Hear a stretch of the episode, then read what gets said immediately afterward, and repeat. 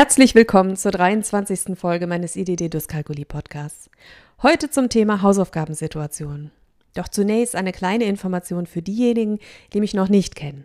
Mein Name ist Melanie Schuster. Ich bin Diplom-Heilpädagogin, Sprachtherapeutin und Dyslexie- und Dyskalkulie-Therapeutin, zertifiziert vom Bundesverband für Legasthenie und Dyskalkulie.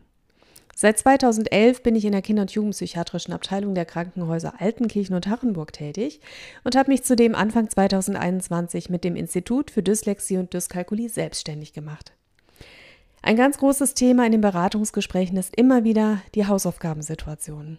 Eltern berichten, dass bereits Grundschüler zwei, drei Stunden vor den Hausaufgaben sitzen und auf den weiterführenden Schulen ist es oft noch mehr.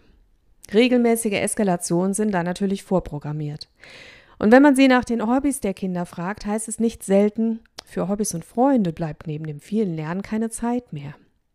Das macht mich immer unglaublich traurig, wenn ich so etwas höre, denn Kinder entwickeln ihre sozialen Kompetenzen vor allem im Kontakt mit Gleichaltrigen, im Rahmen von Vereinsaktivitäten und im Rahmen von Freundschaften. Und die pflegt man natürlich nach der Schule. Daher liegt mir das heutige Thema sehr am Herzen. Mein Mann und ich haben selbst zwei kleine Kinder und wir sehen, was bereits die Einschränkung sozialer Kontakte während der Pandemie mit ihnen gemacht hat. Ja, Hausaufgaben sind fester Bestandteil des Konzepts Schule, ganz klar, und sie machen auch durchaus Sinn. Denn das, was im Unterricht bearbeitet wurde und was in den Kurzzeitgedächtnissen der Kinder gelandet ist, bleibt dort nur wenige Sekunden bis Minuten. Das heißt, damit die Inhalte abrufbar werden, müssen sie definitiv erst einmal gefestigt werden. Gefestigt werden Informationen auf verschiedene Art und Weise. Zum einen können neue Informationen besser verknüpft werden, wenn wir sie bereits bekannten Informationen zuordnen können und somit eine Art Erkenntnis- bzw. Verstehensprozess in Gang setzen. Zum anderen, und das gilt insbesondere bei Inhalten, bei denen keine inhaltliche Verknüpfung möglich ist, ist die Wiederholung ein ganz wichtiger Faktor, um Informationen ins Langzeitgedächtnis wandern zu lassen. Durch das regelmäßige Wiederholen erfolgt eine Art Stärkung und Sensibilisierung unserer Schaltstellen im Gehirn. Das bedeutet, eine Information, die bereits häufig an das Gehirn gesendet wurde, wird bei erneuter Aktivierung schneller und zuverlässiger abrufbar. Hierzu habe ich in meinen Shownotes eine ganz anschauliche Darstellung auf spektrum.de verlinkt. Doch macht es wirklich Sinn, zwei, drei oder auch vier Stunden Hausaufgaben am Stück zu machen, um Inhalte zu festigen? Um das beantworten zu können, ist zunächst wichtig zu wissen, dass sich Kinder unterschiedlichen Alters- und Entwicklungsstands auch unterschiedlich lange konzentrieren können. Im Schnitt verfügen Kinder im Alter von fünf bis sieben Jahren über eine Konzentrationsspanne von 15 Minuten. Kinder im Alter von sieben bis zehn Jahren über eine Konzentrationsspanne von 20 Minuten. Im Alter von zehn bis zwölf Jahren sind es 25 Minuten und bei zwölf bis 14-Jährigen 30 Minuten. Dies sind wie gesagt nur Durchschnittswerte. Die Konzentration ist nämlich von weiteren wichtigen Einflussfaktoren abhängig. Neben einer reizarmen Umgebung ist die Stimmung des Kindes, also wie es sich fühlt, ganz entscheidend. Ängste zum Beispiel oder andere negative Gefühle können die Konzentrationsfähigkeit massiv herabsetzen. Dann kommt es natürlich auch darauf an, womit sich das Kind beschäftigt. Also ist es etwas, für das es sich interessiert, oder ist es für das Kind eher langweilig und ermüdend? Somit hat also auch die Art der Motivation einen Einfluss auf die Konzentrationsfähigkeit. Und ein Kind schätzt bei konzentrativen Aufgaben immer, wenn auch unbewusst, sein Können ein. Dadurch begibt es sich automatisch in die Erwartungshaltung, etwas schaffen zu können, oder aber ist möglicherweise auch überzeugt davon, dass es aussichtslos ist, sich zu bemühen, weil es erwartet zu scheitern.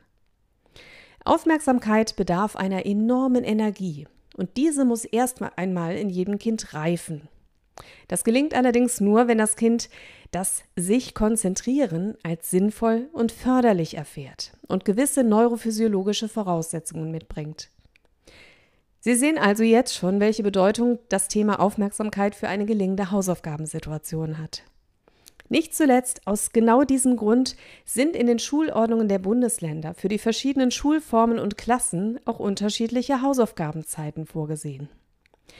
In der Grundschulordnung von Rheinland-Pfalz steht in Paragraph 37 wortwörtlich Hausaufgaben sind so vorzubereiten und zu stellen, dass die Schülerinnen und Schüler sie ohne außerschulische Hilfe, heißt also ohne die Hilfe der Eltern, in angemessener Zeit bewältigen können. Umfang und Schwierigkeitsgrad der Hausaufgaben sind dem Alter und dem individuellen Leistungsvermögen der Schülerinnen und Schüler anzupassen und können deshalb nach Art und Umfang unterschiedlich sein. Zitat Ende. Für die erste und zweite Klasse ist für das Erledigen der Hausaufgaben dabei höchstens eine halbe und für die dritte und vierte Klasse höchstens eine Stunde vorgesehen. Doch was machen wir Eltern? Und ich beziehe mich an dieser Stelle ganz bewusst mit ein, wenn wir sehen, dass unser Kind die Hausaufgaben nicht schafft. Wir versuchen natürlich mit allen uns zur Verfügung stehenden Mitteln, sprich intensiver Hilfe, Belohnungsversprechen, Schimpfen, Druck, unser Kind alle Hausaufgaben bis zum Ende machen zu lassen. Hauptsache, es geht nicht mit unvollständigen Aufgaben am nächsten Tag zur Schule und holt sich eine schlechte Note oder eine Mahnung ab. Aber führt das wirklich zum Erfolg? Wenn das mal vorkommt, finde ich es durchaus legitim. Aber bei den Kindern mit Teillastungsstörungen und oder Aufmerksamkeitsproblemen kommt das regelmäßig vor. Vielleicht haben Ihre Kinder und Sie als Eltern schon die Erfahrung gemacht, dass das Fehlen von Hausaufgaben vom Lehrer bemängelt wurde und Sie trauen sich nur nicht mehr, Hausaufgaben unvollständig zu lassen. Das verstehe ich. Doch was ich den Eltern in meinen Beratungsgesprächen empfehle, ist, mit den betreffenden Lehrpersonen die Probleme bei den Hausaufgaben ganz offen zu kommunizieren und Vereinbarungen zu treffen. Das kann zum Beispiel bedeuten, dass Sie als Eltern darauf achten, dass zum Beispiel bei einem Kind in der zweiten Klasse eine halbe Stunde mit einer kleinen Pause dazwischen konzentriert gearbeitet wird. Die Betonung liegt auf konzentriert. Inhaltlich soll der Lehrer dabei festlegen, welche Inhalte am wichtigsten sind und nach dieser halben Stunde schreiben Sie dann eine kleine Notiz für die Lehrperson, wie gearbeitet wurde, wo es Schwierigkeiten gab und bis zu welchen Inhalten Sie gekommen sind und dann wird abgebrochen. Egal, ob Ihr Kind mit den Hausaufgaben fertig ist oder nicht. Sie werden sich vielleicht fragen, ob Ihr Kind dadurch nicht wichtige Inhalte versäumt und Lücken entstehen. Doch Hausaufgaben dienen ja vor allem der Wiederholung und somit der Festigung bereits bekannter Inhalte. Wenn Ihr Kind sich nicht mehr konzentrieren kann, wird es die Inhalte auch nicht weiter festigen können, egal wie sehr Sie es forcieren. Im Gegenteil, es kommt durch angespannte Hausaufgabensettings immer wieder zu familiären Streitereien. Das kennen Sie wahrscheinlich und dem Gefühl des Kindes natürlich, dass es nichts kann. Geben Sie Ihrem Kind bzw. Ihrem Schüler oder Ihrer Schülerin die Möglichkeit, mit einem guten Gefühl die täglichen Hausaufgaben abzuschließen. Und Sie werden in den allermeisten Fällen merken, dass die Anstrengungsbereitschaft bei den Hausaufgaben und beim Lernen deutlich zunimmt. Loben Sie Ihr Kind oder Ihren Schüler für seine Anstrengungsbereitschaft und seine positiven Ergebnisse, statt zu schimpfen, wenn es wieder einmal nicht geklappt hat.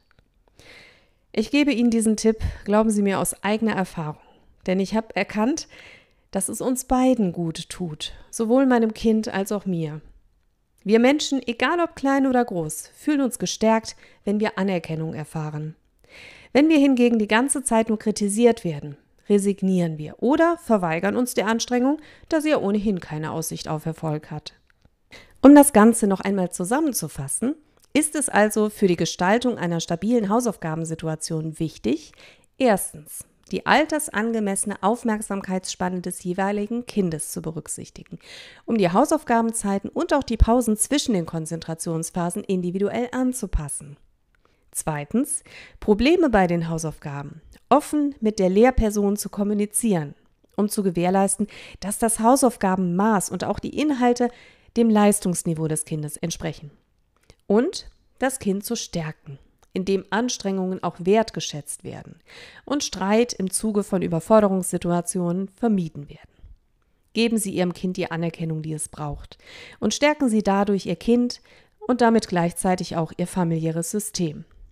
Alles Gute und viel Erfolg bei der Umsetzung. Ihre Melanie Schuster.